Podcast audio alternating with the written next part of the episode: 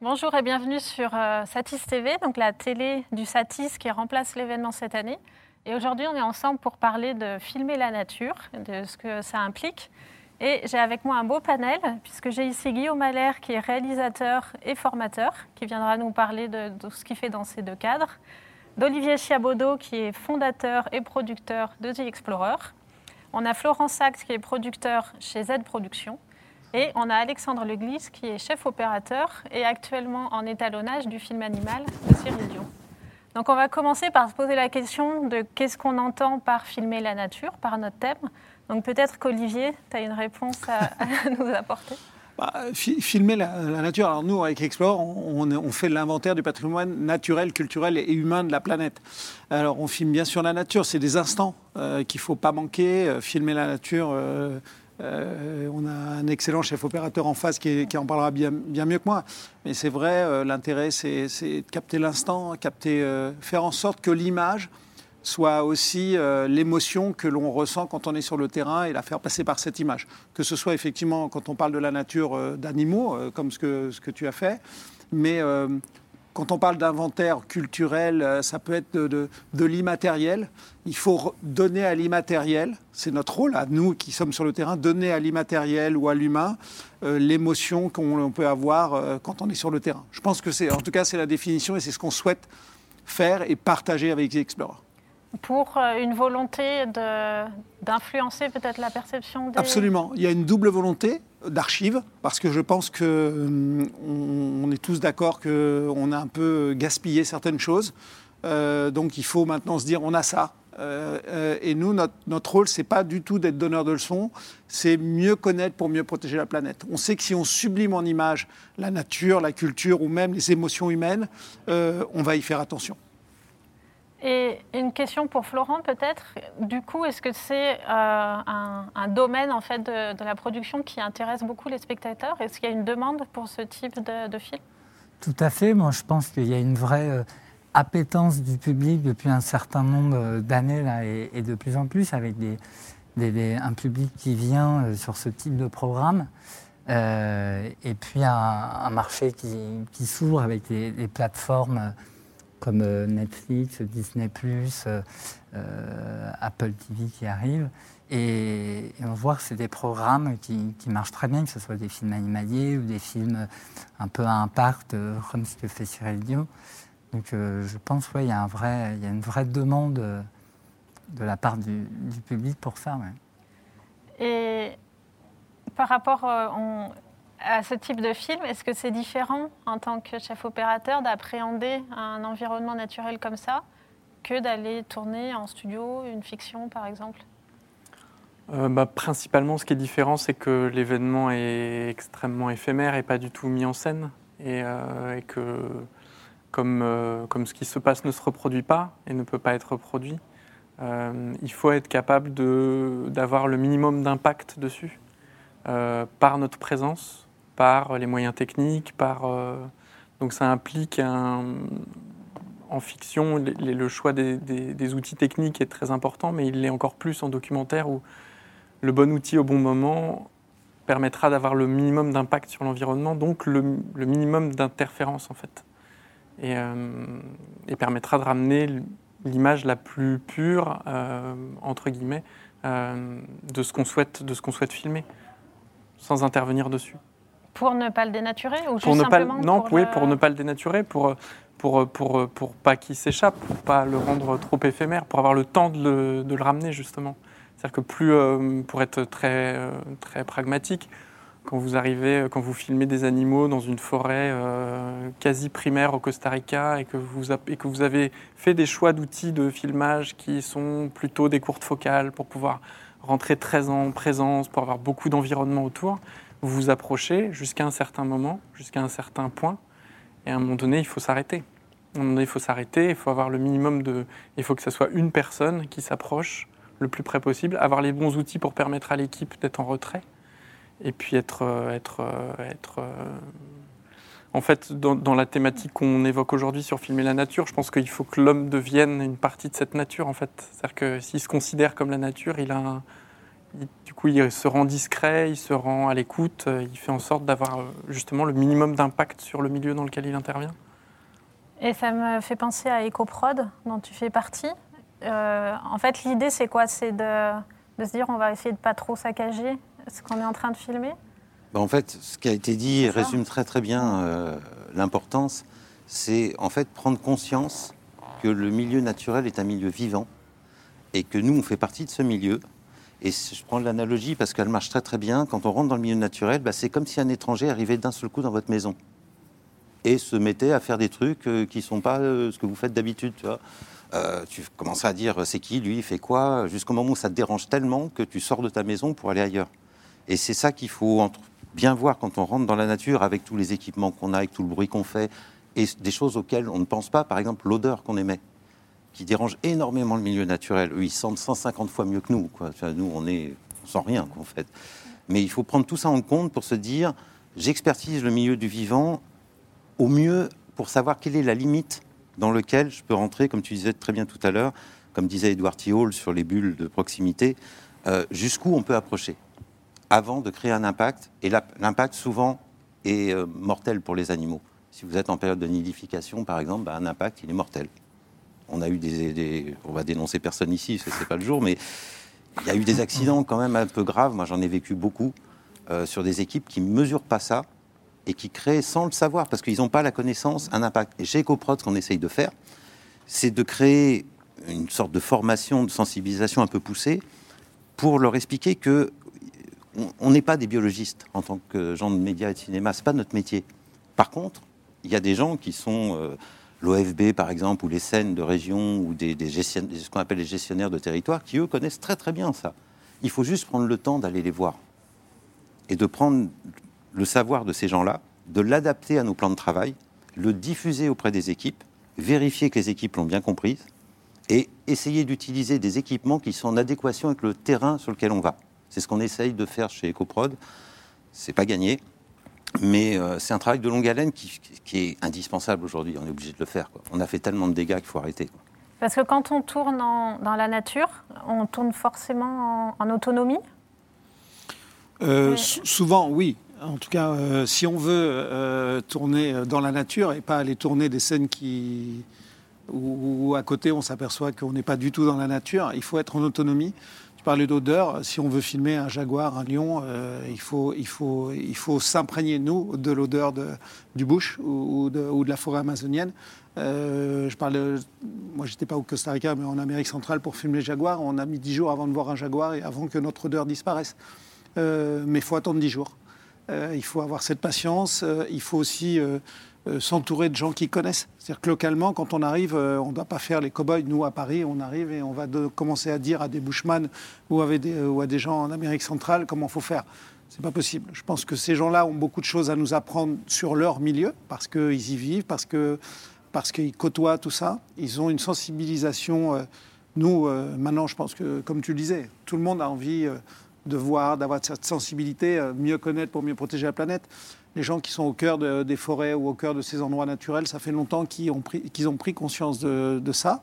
Bien sûr, il y a un problème économique aussi pour eux, hein, euh, euh, dans tous ces, endroits-là. Même au Costa Rica, qui a une réputation green, tu as dû voir des bouteilles de plastique euh, dans des endroits qu'on n'aimerait pas voir. mais, mais, ce qui est sûr, c'est qu'ils ont quand même une, conscience de, de l'intérêt qu'a la nature pour eux, parce que c'est aussi cette nature qui les fait vivre. Nous, on peut encore aller au supermarché, eux, ils ont euh, les, arbres fruitiers, les manguiers, euh, les figuiers étrangleurs euh, en Indonésie, pour eux, c'est une source de vie. Mais c'est la source de vie des animaux aussi. L'écosystème qu'il y a dans un, dans un figuier étrangleur, il est aussi bon pour l'homme que pour, que pour Laurent Outan qui est là. Donc, ils y font attention. En tout cas, je, suis, bon, on est tous assez cohérents quand on, a, quand on a eu la chance de faire ce qu'on fait, d'aller voir des choses. On a fait des bêtises tous.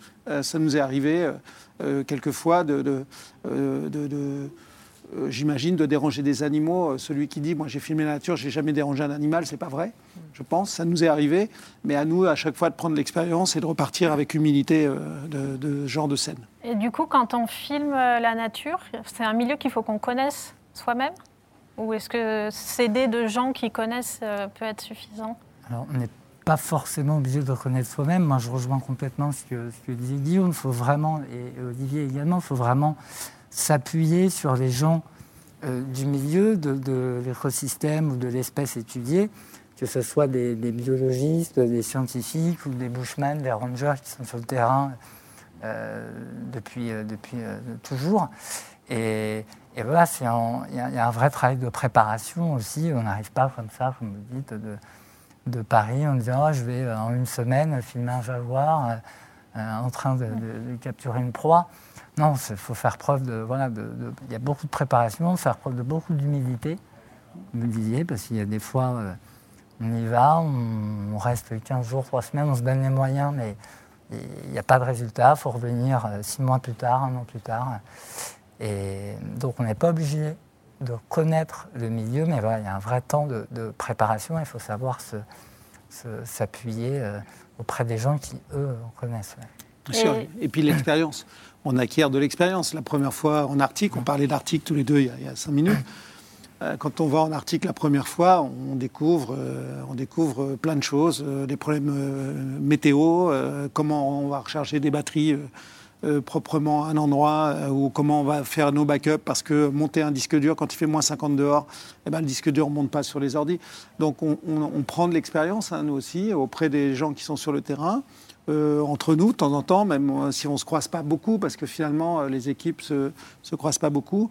Et je pense que, comme tu le disais, il y a eu toute une époque, on le disait tous, où je pense qu'il y a eu des scènes qui étaient, je ne vais pas dire bidonnées, mais les, gens arrangeaient des choses comme ça. Je crois que c'est terminé. Le public, en plus, il y a une grande appétence du public pour la planète, pour la nature en général. Aujourd'hui, il faut recueillir cet événement vraiment authentique, de façon authentique. Et avec quelquefois, ben, ça nous est arrivé à tous, hein, je pense, de passer trois semaines et de partir, on n'avait pas ce qu'on voulait.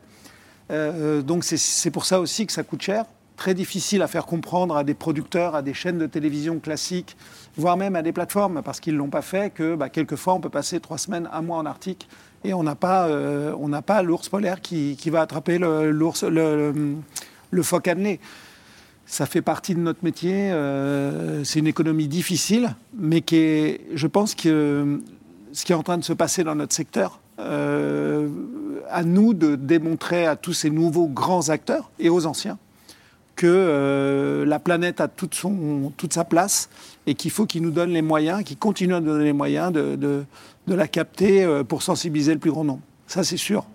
C'est-à-dire qu'aujourd'hui, on voit bien ces grandes plateformes, elles se battent sur des, catalogues de séries ou, de, films de cinéma, hein, parce que euh, l'arrivée de Disney Plus par rapport à Netflix fait que c'est pas sur la nature encore qu'ils font des investissements massifs, pardon. Mais il faut qu'ils comprennent que cette verticale nature, elle va être essentielle pour le grand public. Euh, il y a une vraie demande euh, et que donc il va falloir qu'ils investissent de l'argent chez nous et que hum, ça coûte je ne vais pas dire autant qu'une série ou, qu'un grand long métrage, mais que ça coûte de l'argent pour avoir des, produits de haute qualité, c'est sûr. Et ils vont y venir, c'est certain. Et le fait qu'il y ait plus d'intérêt de la part du public, est-ce que c'est aussi parce que la qualité des productions a monté ces dernières années ou est-ce que c'est plus une sensibilité à, l'écologie et à la nature? Moi, je dirais les deux, mais... Euh... Ouais, je dirais les deux également. Je, pense effectivement qu'il y a une révolution technologique avec euh, une esthétique de l'image qui, me fait augmenter. Donc, euh, on, redécouvre la, nature, on, arrive à la sublimer. Euh, mais après, je pense qu'il y a aussi une, conscience écologique qu'on retrouve dans les urnes, hein, dans les, quand on voit les mouvements écologiques, écologistes pardon, qui ne font que monter.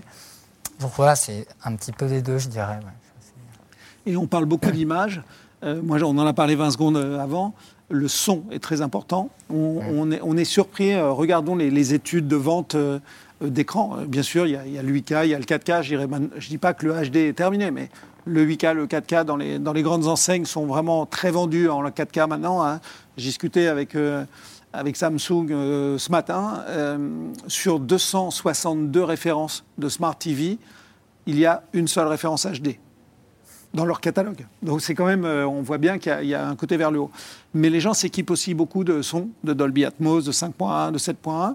Et, et euh, quand tu parlais de, prendre des focales euh, assez larges pour avoir euh, beaucoup d'ambiance. J'imagine qu'en son, vous avez aussi cette ambiance de forêt, particulièrement la forêt. Une forêt qui, vit, c'est une forêt qu'on entend. Il faudrait faire venir Romain, l'ingénieur du son ah, d'Animal, pour en parler avec lui. Mais oui, oui, oui il y avait, cette, il y avait ce, ce désir-là. Ouais. Ce désir-là. Et, et, c'est des, choses dont on discute en préparation. Inclure l'environnement dans le se rapprocher, et puis, mais, mais, du coup de minimiser notre impact en s'approche. Enfin, trouver la bonne distance en fait, trouver cette bonne distance. Bien sûr. Pour filmer tout un environnement et pas uniquement euh, un, mammifère particulier. Ben, en fait, le, très tôt dans, pendant la préparation euh, du coup d'animal en, particulier avec Cyril, on s'est posé la question de non seulement pas un animal en particulier, mais de la même manière les êtres humains que les animaux. C'est-à-dire que si on décidait que, par exemple, on était, donc on était en capteur Super 35, donc on était sous, très souvent au 35 mm, que je trouve être une focale assez belle, qui inclut beaucoup le décor, mais qui déforme très peu les visages, en tout cas dans les, dans les séries d'optiques que moi j'utilise. On, s'était dit très tôt, euh, on va faire des concessions à ça, c'est obligé, parce qu'on est obligé de rallonger la focale pour aller chercher pour aller chercher quelque chose de plus précis, mais au plus qu'on peut, on reste au 35 pour aller filmer les gens pour s'approcher d'eux, même physiquement, aller au plus près. Et de la même manière, on fera cette démarche-là avec les animaux, de façon à toujours garder à l'arrière-plan l'environnement dans lequel ils sont inclus, aussi bien l'animal humain que l'animal, euh, je ne sais pas, le tapir, euh, le, le oui, boa. qu'on n'est pas dans un zoo. Absolument. Alors après, c'est intéressant ce qu'il dit. Ni un zoo humain, ni un zoo. Euh, parce que ce que tu fais est particulier. C'est un film cinéma. Donc il y a, eu, il y a une intention euh, particulière avec euh, cette intention de filmer mm. beaucoup au 35, etc. Quand on fait, je parle de, nous par exemple, un inventaire, on doit aller du plus, petit, du plus petit au plus grand. Mm. Donc nous, ça nous arrive d'aller chercher des choses à l'endoscope. Mm. donc c'est intéressant. Donc nous, sur euh, sur cet inventaire global qu'on a sur, mis nous sur une plateforme qu'on a développée nous-mêmes, euh, fait en France. C'est ça qui est génial, c'est de se dire qu'en France, tout le savoir-faire qui est là sur ce plateau, on a euh, des, chefs opérateurs excellents, des réalisateurs, des techniciens, on a des ingénieurs sur le digital, on, a un savoir-faire unique en France, je dirais, et, on a une culture en plus. On est un peu latin, mais on a les anglo-saxons pas loin. On, a vraiment quelque chose qui impressionne effectivement euh, les Asiatiques, les Américains, etc. Donc il faut, vraiment qu'on ait confiance en nous, je dirais. Mais là, sur le cinéma, c'est intéressant. Hein. Moi, on ne fait pas aujourd'hui de film cinéma et j'espère qu'un jour on en fera parce que c'est une intention particulière.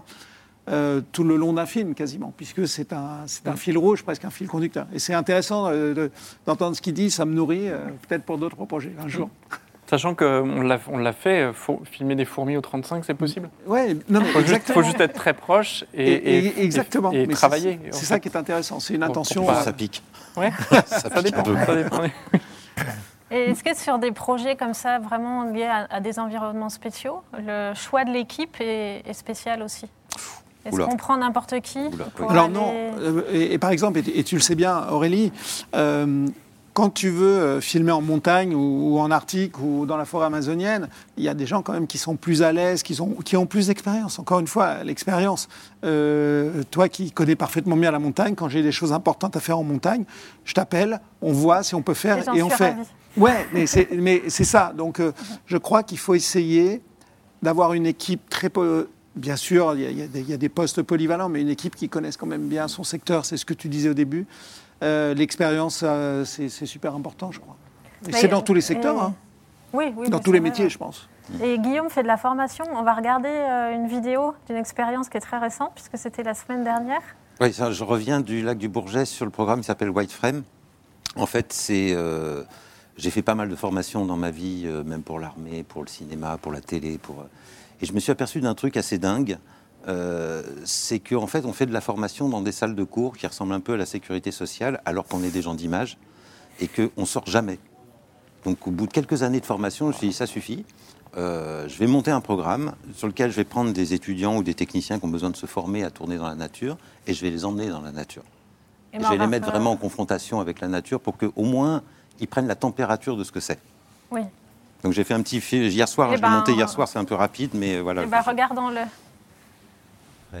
est un laboratoire pédagogique qui tend à former les étudiants et les techniciens du secteur audiovisuel aux techniques de tournage dans la nature. Depuis trois ans que ce programme inédit existe, nous avons éprouvé différentes situations.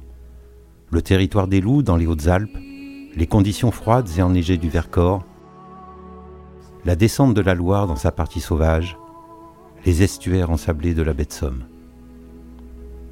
Dans ces décors naturels, les stagiaires ont été confrontés aux dures réalités d'un tournage, là où personne ne va. Aujourd'hui, le White Frame se développe. Pour compléter cette préparation, nous visons une expédition en conditions réelles, un tournage en milieu polaire dans le fjord Sermelik sur la côte est du Groenland. Cet objectif permet aux stagiaires de prendre la mesure d'un tournage engagé, en milieu naturel et en conditions extrêmes. L'entraînement pour mener à bien ce projet se déroule sur le lac du Bourget en Savoie. Un lieu accessible qui permet d'évaluer tous les besoins pour optimiser et sécuriser la mise en œuvre du travail. Il faut se former sur l'autonomie de la vie en bivouac, sur la progression en kayak de mer, sur l'utilisation des moyens spéciaux, comment fabriquer avec le soleil notre énergie permettant d'alimenter tous les équipements techniques, de la prise de vue à l'archivage des médias produits. Le white frame permet aux membres de notre profession d'appréhender ces milieux naturels dans le respect de la biodiversité. Ce projet white frame sensibilise et forme la jeune génération dans un cadre exécutif et une expertise technique responsable. Continuons à faire rêver les spectateurs dans ces territoires sauvages qui nous offrent ces si belles images et apprenons aussi à respecter cette nature si généreuse. C'est un beau projet et, on voit que justement par rapport à l'autonomie, tu avais des équipements spéciaux. Est-ce que tu peux nous présenter de... juste pour présenter déjà la logique, en fait, comme je fais de la formation EcoProd, j'essaie toujours de, de, concilier la solution technique avec la réduction de l'impact. Alors, il y a par exemple un outil comme ça qui vient de sortir, ça on appelle un Harvey, c'est une réserve d'énergie qui permet de brancher des batteries, des chargeurs, enfin un peu tout ce qu'on veut. Ça monte jusqu'à 2 kW. On peut coupler 4 euh, batteries en dessous. Gros, pourquoi, pourquoi cet objet-là est intéressant? Parce que c'est pas du lithium-ion. Nous, on a, notre problématique, c'est qu'on bouge tout le temps en avion. Et qu'aujourd'hui, prendre l'avion avec des batteries lithium, c'est plus possible. Au-delà de 100 watts, hein, on peut plus. Ça, c'est du fer phosphate. C'est normalisé aux compagnies aériennes IATA, c'est-à-dire qu'on a le droit de. C'est une norme armée, donc euh, c'est un truc qui se parachute, on peut tirer une balle de fusil dedans, ça explose pas. Quoi. Et on le met en soute On peut le trimballer en soute. C'est pour ça que ce produit-là m'intéresse. Et dès que je vois des produits comme ça, euh, je les intègre grâce aux fabricants qui, quand même, faut le saluer, euh, nous aident beaucoup sur ce programme en nous disant bah, tiens, j'ai ça, j'ai ça, j'ai ça, est-ce que tu veux l'essayer euh, Nous permettent de, de, se familiariser techniquement avec des solutions qui sont éco-responsables, mais qui en même temps, et c'est la priorité quand même de notre métier, font le job. Il faut quand même que ça fasse le job. Parce qu'il y a beaucoup si on n'a pas d'électricité, on est vite, euh, vite à l'arrêt. Bah, sans électricité, on ne tombe pas. Hein. je ne sais pas faire. Hein. Les, les, caméras à vapeur, ça n'existe pas. Hein. Alors, on est l'intérêt sur le wireframe, c'est qu'on fait aussi une veille technologique assez poussée. Et on est toujours à la recherche du truc qui va faire que ça marche. C'est un peu ça le, le terme.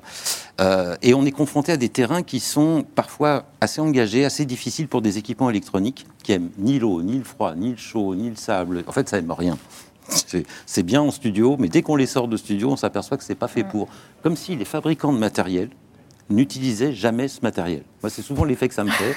Je vois des trucs, des fois, je me dis, mais comment c'est possible quoi? Vous voyez, par exemple, euh, on trimballe des caméras. Et là, on part au Groenland en kayak de mer. Le risque majeur, c'est l'eau de mer. On sait très bien tous que l'eau de mer sur le matériel électronique, c'est fini, hein, on n'en parle plus. Donc là, par exemple, j'ai été chercher euh, dans le monde militaire euh, des équipements qui résistent à tout. C'est-à-dire que pour trimballer des caméras, vous voyez, là j'ai un truc, c'est une. Ça, ça trimballe des armements militaires pour les forces spéciales, les nageurs de combat.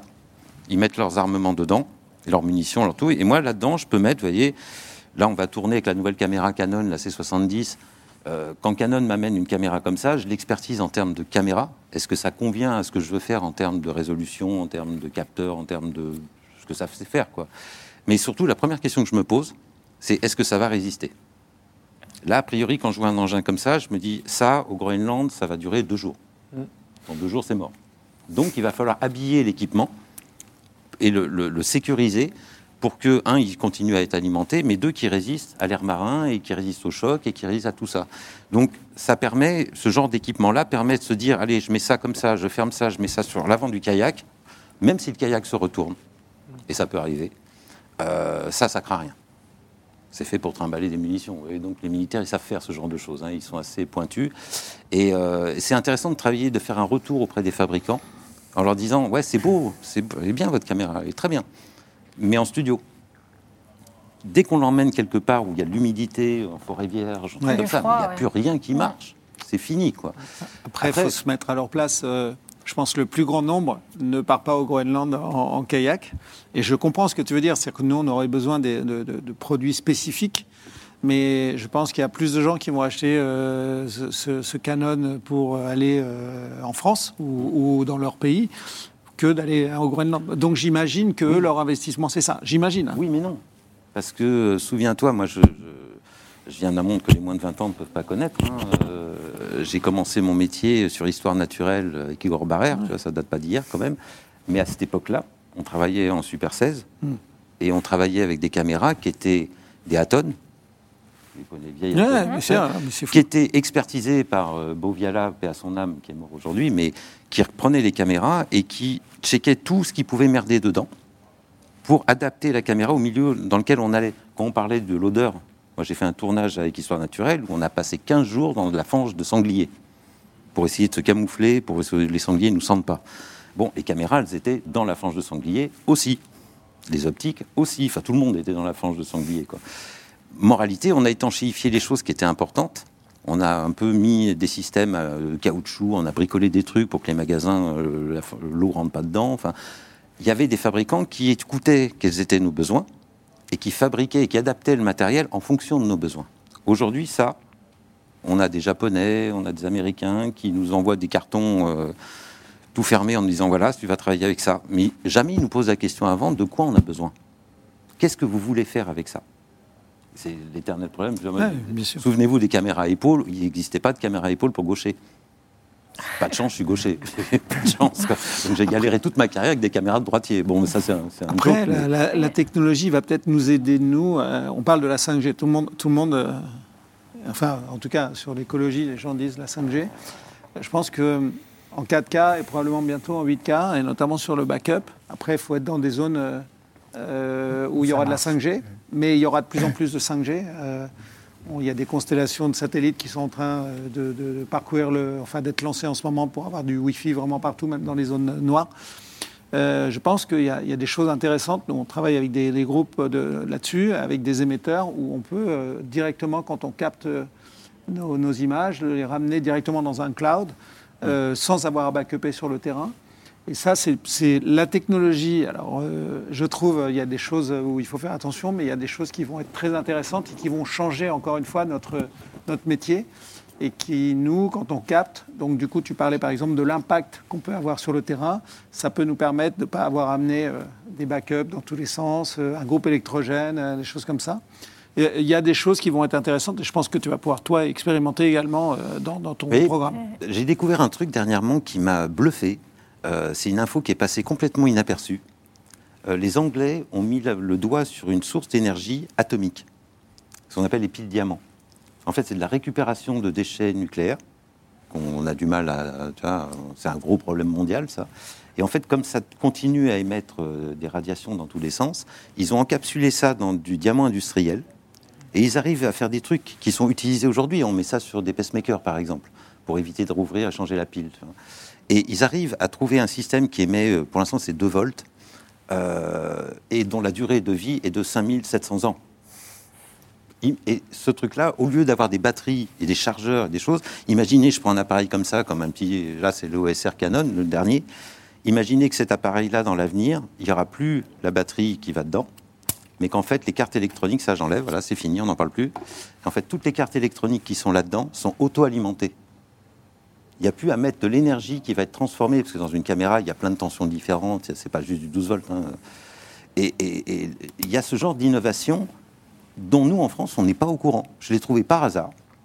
J'essaye d'avoir des infos dessus pour faire me dire, allez, je voudrais bien essayer le truc quand même, ça serait intéressant. Il y a des fabricants de caméras qui sont prêts à dire, OK, on va essayer d'adapter le système, mais il faut repenser tout l'équipement complet. Et là, on rentre dans l'économie du marché euh, aujourd'hui de l'audiovisuel, où euh, on nous vend des choses qui sont un peu, euh, comme on dit vulgairement, des trucs qu'on jette. Un durée de vie d'un truc comme ça, c'est deux ans, quoi, à peu près. Et si je Oui, fais après, le, le- l'obsolescence programmée, sur la, ça existe aussi. après hein. c'est lié à la démocratisation aussi, qui permet à un plus grand nombre peut-être aussi de les manipuler. Ou... Oui, mais encore une fois, il y a deux mondes. Il y a celui qui va faire euh, la photo du petit dernier ou le mariage ou choses comme ça, qui va s'acheter, ou qui va faire des très belles photos pour lui euh, d'animaux. Il, y a des- il y a des amateurs qui font des très très belles choses. hein. Mm. J'en ai rencontré dans le monde sous-marin, par exemple, des gens qui font des trucs merveilleux. Et puis il y a les pros. Quand vous êtes pro, vous êtes obligé d'investir. C'est pas donné quand même. Ça coûte un peu cher, même si c'est beaucoup moins cher que ce que ça coûtait avant. Ça, par exemple, ça fait du 8K. Ouais, ouais, puis il faut, Imaginez il ça. faut que ce soit fiable. Ça, ça fait 8K. Ouais, alors, Impressionnant, attends, alors attention, attention, parce que 8K, il y a 8K et 8K. hein. Des GoPro, fait, euh, c'est comme la 4K. Quand la 4K est arrivée, hein, tout le monde disait bah, une GoPro fait du 4K. Mm. Quand tu tournes avec une Harry ou je sais pas avec, Ouais, quoi tu ouais. tournes, ouais. c'est pas la C'est pas- la 4K pas ou la la même. 8K qui est là-dedans. Ça n'a rien à voir. euh, C'est du 422, 8 bits souvent. Donc euh, ça, c'est très technique, mais je suis d'accord avec toi. Le grand public a de plus en plus de, de- de moyens Mm. de filmer aussi la nature, puisqu'on veut filmer la nature. Mais comme tu le disais tout à l'heure, je pense que le plus grand nombre, tu nous posais la question, euh, a vraiment envie. Tu parlais des élections. Les gens, euh, ils ne sont pas plus euh, Europe Écologie Les Verts qu'autre chose. Je crois qu'ils ont eu envie de faire quelque chose. Ils ont envie de dire, nous, la nature, on veut y faire attention. Je pense que, par exemple, on le sait, en France, les gens ont de plus en plus de mal à trouver des, des fonds pour faire des documentaires de qualité ou, ou de, ou de qualité convenable. Euh, sur les chaînes euh, qui ont des obligations d'œuvre euh, à 12,5% de l'œ- de l'œuvre française, et les, les plateformes, j'espère, auront aussi ces obligations prochainement, il faudrait là qu'il y ait une obligation que sur cette- ce volume, il y ait au moins 30% qui soit pour des documentaires nature. Ça, ce serait un acte fort, euh, euh, j'allais dire qui est la ministre de la Culture en ce moment, euh, euh, Bachelot, Roselyne Bachelot. Je crois que s'ils veulent faire quelque chose pour l'environnement et pour l'éducation, c'est de se dire, je sais pas, une chaîne comme TF1 doit avoir 200 millions d'euros par an chaque année à investir dans l'œuvre française. Ils investissent, je pense, 80-90% dans, dans- dans les fictions, hein, dans les séries. Je pense qu'on devrait leur dire, bah, écoutez, vous allez mettre 30% dans, dans l'éducatif autour de l'environnement. Je, je pense que ça pourrait avoir du sens parce qu'il y a de plus en plus de canaux ou de ser- services SVOD et d'amener des choses éducatives autour de ce thème-là, c'est toujours bon. Tu vois, par Je exemple, pense. ce que tu dis, pour, juste pour rebondir là-dessus, euh, moi, ce qui m'a attristé beaucoup quand j'ai lancé White Frame, c'est que j'ai cherché qui faisait la même chose dans le monde. Dans le monde. Il n'y a pas probablement. Personne. Personne ne fait de la formation à la base, c'est-à-dire prendre des étudiants qui sont, euh, dire, tombés du nid, hein, ils sont piou quoi, ils connaissent rien. Il faut prendre étape par étape, il faut régler plein, plein de choses, le physique, l'équipement, la progression, euh, comment appréhender le milieu naturel, euh, comment parler à des gens qui sont des scientifiques. Il y a plein de choses à apprendre, vraiment. Nous, on a passé notre vie à apprendre ça. transmettre ce savoir-là, il n'y a aucun, aucune formation qui n'existe là-dessus. Alors, À moins que tu connaisses quelque chose. Il y a l'IFCAM, euh, Oui. voilà, l'école de cinéma animalier à Ménilroute, près de Poitiers, qui, qui est une belle formation. Alors, ils vont pas, euh, malheureusement, je pense des histoires d'argent au Groenland, tout ça, mais ils vont quand même sur le terrain, ils ont un film animalier à faire en- à chaque fin d'année. Et moi, je travaille pas mal avec des, des- des jeunes, justement, issus Mm. de, de cette formation-là, qui est euh, très prometteuse. J'imagine, on serait deux. Ouais, non, non, mais c'est sûr qu'il n'y a pas beaucoup. Mais justement, dingue, quoi. je, je- je crois que l'école, euh, je ne veux pas dire de bêtises, je ne suis pas spécialiste, mais ça fait pas très longtemps, peut-être 6-7 ans qu'elle existe. Mais donc, ça, ça crée vraiment un, Oui, un vivier de, de- de chefs opérateurs, d'assistants, de, voilà, et de, de- de futurs cinéastes animaliers. Mais ce qui est compliqué dans l'histoire, c'est qu'on a, on, on a besoin d'avoir des ressources de savoir qui sont quasi de niveau universitaire. Hein.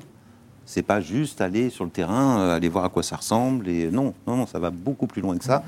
Quand je parle avec un guide, par exemple, qui m'emmène là pour le coup au Groenland, il me dit bon, avant de partir là-bas, on va faire de l'entraînement physique, on va apprendre à faire du kayak quand même, on va apprendre à lire les icebergs, on va faire de la météo, on va faire de la, le- de- on va étudier la nourriture, comment, comment il faut s'hydrater, comment il faut manger. Après, on va s'occuper de faire un film. Mais Oui, si on ne sait dans- pas faire ça, En montagne, c'est pareil. L'enjeu, c'est de ne pas mettre en danger l'équipe. Il faut que l'équipe ait vraiment connaissance de son milieu pour pouvoir y évoluer sans, euh, sans se mettre en, en et danger. ça, ça prend du temps. Et, et toi, par semaines. exemple, tu t'es formé avant d'aller tourner Comment t'as... Euh, non, pas particulièrement. Après, le, le- moi, je me suis. Quand, euh, quand on aborde ces films-là avec Cyril, on les aborde un peu, pour répondre aussi à ta question tout à l'heure, euh, comme des films de fiction d'une certaine manière. Donc, on choisit nos outils, on choisit l'esthétique qu'on veut rendre. Et après, euh, on se repose, et ça répond aussi à la deuxième question que tu posais tout à l'heure, on se repose sur euh, nos compétences humanistes, beaucoup, et on choisit beaucoup les gens avec lesquels on part, beaucoup, beaucoup. Sur quels critères? Sur des critères de. Moi, il y a plein de choses qui m'intéressent beaucoup. Euh, j'avais, quand tu, m'as contacté, j'avais pris pas mal de notes sur aussi euh, tout le comportement que l'équipe est censée avoir de manière générale en production. C'est-à-dire que pour moi, un technicien qui arrive sur un plateau et par exemple qui n'a pas réglé des problèmes extrêmement pragmatiques de deal avec la production, dans la nature, s'il est tendu en fait par ça, s'il est préoccupé par ça, moi, ça me pose un vrai problème. Ça me pose déjà un problème en fiction. Je déteste que les techniciens arrivent sur le plateau sans, sans être dealés très clairement. Mais dans- encore plus dans un film sur la nature où l'impact de- des émotions qu'on ressent en étant, dans un, mili- en étant dans un milieu est extrêmement fort. Quand on est arrivé au Jura avec Baptiste Morisot, et que la première, chose, la première question qu'ont posé les deux jeunes activistes, c'est est-ce qu'on va avoir des loups? Baptiste nous a regardé, euh, il nous a dit euh, ça fait déjà 2-3 heures qu'ils vous sentent en fait. Je pense pas qu'ils vont venir. Donc si en plus on rajoute les hormones qu'on sécrète à longueur de temps en étant soit tendu par le contexte, soit, euh, soit anxieux par... euh, ça, rajoute trop d'étages à la fusée en fait, c'est beaucoup trop. Donc, euh, donc moi je me rappelle plus de ta question au tout départ, mais j'ai l'impression qu'il faut reprendre tous ces trucs-là, reprendre tous les impacts de tous les côtés et essayer de réfléchir comme si on pré- comme on prépare un film de fiction extrêmement exigeant, mais dans un milieu qui qu'en plus on va impacter euh, de manière très très forte en rentrant dedans. Donc, euh, Est-ce que du coup, au sein de l'équipe, il faut avoir beaucoup plus un, un esprit d'équipe, justement, que faut avoir, un des ex- individus faut avoir un esprit d'équipe. Moi, en fait, euh, quand on prépare les films avec Cyril, euh, déjà Cyril, il vient pas de cet endroit-là. Moi, ça fait 20 ans que je travaille dans le cinéma, donc je connais beaucoup de techniciens, je connais beaucoup de gens très différents. Donc, il me fait beaucoup confiance pour le recrutement. Je lui ai présenté Romain, notre ingénieur du son, qui est un ami à moi, qui est quelqu'un qui, a d'un tempérament très calme et très posé. Euh, les assistants, mon assistant et mon DIT que j'ai emmené partout euh, sur le film, c'est des gens qui sont, qui sont très, très, très soucieux de ça. qui ont déjà, on le sent dans les tempéraments des gens quand on rentre en relation avec eux. Est-ce qu'ils ont un impact fort sur vous ou pas? Est-ce qu'ils ont, ou est-ce qu'ils ont un impact faible? Est-ce qu'ils cherchent à rentrer en, en- dans le dur ou est-ce qu'au contraire, ils sont, ils sont calmes dans la relation? Et moi, j'aime bien partir avec ces gens-là sur ces films-là parce qu'ils ont, ils vont savoir, en fait, il faut que les gens sachent se taire aussi. Il faut savoir se taire, les écouter, être content d'être là, prendre du plaisir à être là, faire tout redescendre.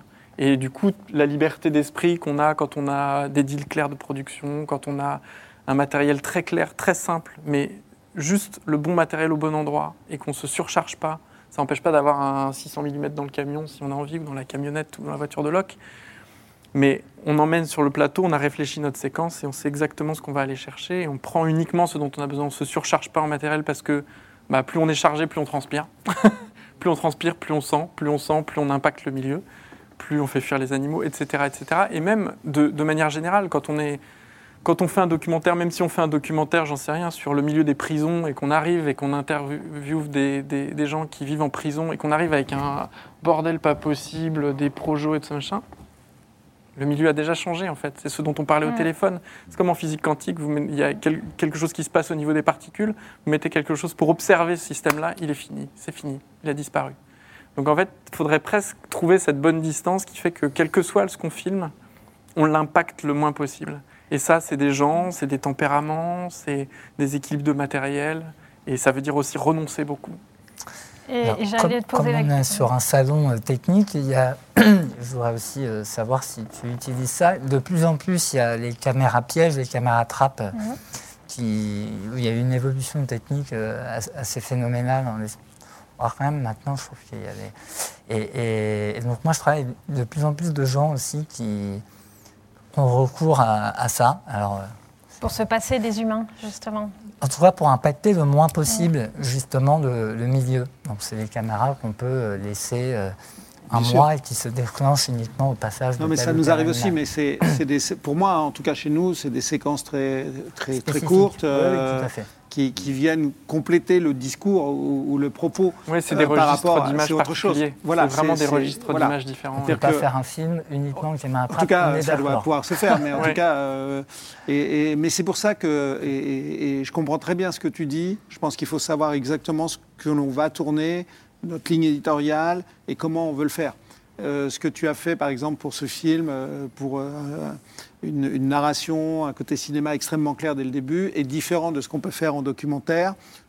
Euh, est différent de ce, que toi tu vas faire avec tes élèves au Groenland. Mais ce qui est sûr, c'est que le dénominateur commun de ça, c'est qu'il faut être bien préparé, il faut savoir ce que l'on veut aller chercher, avec quoi on va aller chercher, et hop, se retirer le, le mieux possible. Ça, c'est le dénominateur commun, je pense qu'on a tous. Euh, et ce qui est sûr, c'est qu'on a envie, bah, avec nos émotions, avec notre savoir-faire, de, de ramener quelque chose qui va être positif pour la planète, pour la nature, pour l'humain. Euh, maintenant, chacun avec effectivement euh, son, ses moyens, quoi, et, son, et ce qui, sa sensibilité. Mais tu vois, pour rebondir sur ce que tu disais sur les loups, euh, nous, quand on est parti dans le Dévoluy pour filmer les loups avec les élèves, euh, on s'est inspiré, euh, on a rencontré Jean-Michel Bertrand, qui nous a raconté, lui, comment il a tourné les loups. Il a passé trois ans, tout seul. Au bout de deux ans et demi, les loups ont commencé à s'approcher de lui. Deux ans et demi. Donc, bien évidemment, nous, sur un stage d'une semaine, les loups, on les a pas vus. hein. Et on a utilisé ces caméras pièges qu'on a mis un peu partout en disant on va peut-être capter des trucs à droite à gauche. On avait oublié les loups depuis longtemps. Et le dernier jour, on relève les caméras pièges. Et qu'est-ce qu'on voit sur la caméra qui est derrière l'endroit où on vivait? On vivait dans un petit chalet, un loup qui passe derrière chez nous à 10 mètres. Donc eux, eux nous avaient percutés. Dès qu'on s'avançait, ils reculaient. Après, j'ai expliqué à mes élèves qui voulaient vraiment aller au plus près, euh, là où il y avait des tanières de loups. Je leur ai dit, bon, là, les femelles viennent de mettre bas, euh, c'est peut-être pas le moment d'aller les enquiquiner. Ok, on les, de toute façon, on les aura pas. Au mieux, ce qu'on va arriver à faire, c'est de créer la panique Hmm. dans la meute et que les petits soient abandonnés. Je dis, ok, on lâche l'affaire. Et on va faire autre chose. Mais on va mettre en scène le loup qu'on ne voit pas. Moralité, le film est encore mieux que si on avait vu les loups. Sachant que quand on voit des loups au cinéma, il faut bien l'avouer, c'est pas des loups. Hein, tout le monde le sait. Mais Ça, on pas, on attend le film. Bah, non, mais c'est hyper, c'est très intéressant parce que nous, on a fait, on- on- il y a tout- toute une séquence qu'on a fait avec, on- en théorie avec les loups, et c'est vraiment du loup, c'est, c'est- c'est- c'est du loup de hors champ. Enfin, c'est une séquence qui mélange plein de registres d'images. Il y a eu des images prises avec des caméras thermiques, euh, mais qui sont des images d'archives qu'on a récupérées. Il y a des images de caméras trappe aussi qui sont mélangées, et qui à chaque fois il y a des registres d'images différents. Mais la séquence que nous on a mis en scène, c'était ces deux jeunes activistes au milieu d'un troupeau de moutons la nuit, avec uniquement éclairé par la lune, avec euh, justement bah, les avancées technologiques permettent de faire certaines choses aujourd'hui. On peut filmer à la pleine lune une séquence, en tout cas de documentaire, Mm. un peu préparée, ça, ça- ça se passe plutôt bien. Mais effectivement, il- le loup était que dans leurs mots, parce que on est arrivé, on a passé trois jours là-bas, en trois jours il se passe. Il n'y a pas de loups qui viennent, ils nous sentent, ils tournent autour, ils doivent bien rigoler, et Ouais. ils Je repartent. ne sais pas s'ils rigolent, mais en tout cas, ils nous sentent. hein. alors, Le loup, il nous, sent à, il nous sent à 15 km hein, quand même. Non, mais c'est drôle. Bon, il y a quand même des moments drôles et formidables dans ce qu'on fait avec des émotions fortes. En, en Arctique, la dernière fois, on est parti tourner en Arctique, on était très très nord, c'est là où il faisait moins 50. Et on avait un guide inuit euh, qui était euh, allergique euh, au loup. Et c'était incroyable. C'est-à-dire qu'il me dit, depuis tout petit, quand je me mets à éternuer euh, de façon euh, euh, non prévue, c'est qu'il y a un loup. Et c'est arrivé trois fois. hein. Il s'est mis à éternuer. Et en fait, on a vu passer deux loups, à, tu vois, à 500 mètres à peu près. Peut-être pas 500 mètres, un peu moins. Mais on a vu passer de- des loups. Et c'est étonnant. De... Donc ça veut dire que lui, il les avait sentis, avait Une cette très sensibilité. très vieille mémoire. euh, Ouais, ouais, tu vois, probablement. ouais. euh, et, et- et ça veut dire que les loups nous, nous avaient sentis aussi. Et les quelques fois où on a eu une image furtive avec un 1000 mm d'un loup, Mm. euh, c'est parce qu'il se mettait à éternuer, on se mettait en position et effectivement, quelque part, il y avait un loup. Et c'est assez étonnant. Donc, ça. on- pour revenir à ce qu'on disait avec l'homme et la nature, je Mm. crois que c'est le monde du vivant qui est important. Aujourd'hui, euh, on parle tous de dérèglement climatique, de biodiversité. En fait, c'est le monde du vivant et on en fait partie. Et je crois que c'est le seul bien qu'on a tous en commun, les animaux, la, euh, la forêt, nous. Donc, je, je crois que c'est ça. Moi, je suis pas un écologiste, je suis un amoureux de la nature, du monde du vivant. Et on s'émerveille toujours du monde du vivant. Donc, c'est ça qui est intéressant. Euh, et à nous, tous, avec nos sensibilités, euh, nos moyens, petits, grands, de, de faire en sorte que le plus grand nombre, qu'on le partage avec le plus grand nombre et que le plus grand nombre ait envie- de faire quelque chose et que nos dirigeants du monde entier euh, aient envie d'y faire attention, en fait. C'est l'idée de Eh quand, de- de- pour revenir à ce que je disais au début, c'est d'expliquer aux gens qui vont tourner, qui vont travailler, parce que c'est du travail, il ne faut pas l'oublier, que euh, quand on va dans la nature, on va chez nous. Donc on doit se comporter comme si on rentrait chez nous. Bah, quand je rentre à la maison et que je rentre de tournage et que je suis crotté, euh, ça, premier truc, comme dit ma femme, c'est tu peux te changer, aller prendre une douche, s'il te plaît, pour, euh, tu vois, pas en foutre partout. C'est ce qu'elle me dit. Donc en fait, c'est ce qu'on dit depuis le début. Il faut donc montrer la nature pour inciter les gens à la protéger. Et puis nous, aller dans la nature euh, avec respect. Et, ça va être le mot de la fin. Parce qu'on a, ouais, et puis pour conclure quand même, parce que c'est un, salon de, de, professionnels, tout de même, de, matériel. La chance qu'on a dans le monde dans lequel on vit, toi tu parlais du, du Super 16 à l'époque. Aujourd'hui, il y a toutes les gammes pour tout le monde tout le monde peut aller filmer quelque chose de bien avec la nature, que ce soit, je dirais, du smartphone à, à l'ARI, euh, au, RED, au Sony. Euh. et c'est ça qui est formidable. C'est-à-dire qu'en fonction de ce qu'on a comme budget, de ce qu'on a envie de faire, je pense qu'on peut tous y trouver son, son marché. Et on peut tous aller filmer la nature. Oui, exactement. voilà. Ben, merci beaucoup. Et puis, euh, eh bien, à bientôt pour une autre conférence de la Satis TV. Merci. Merci. Merci. merci.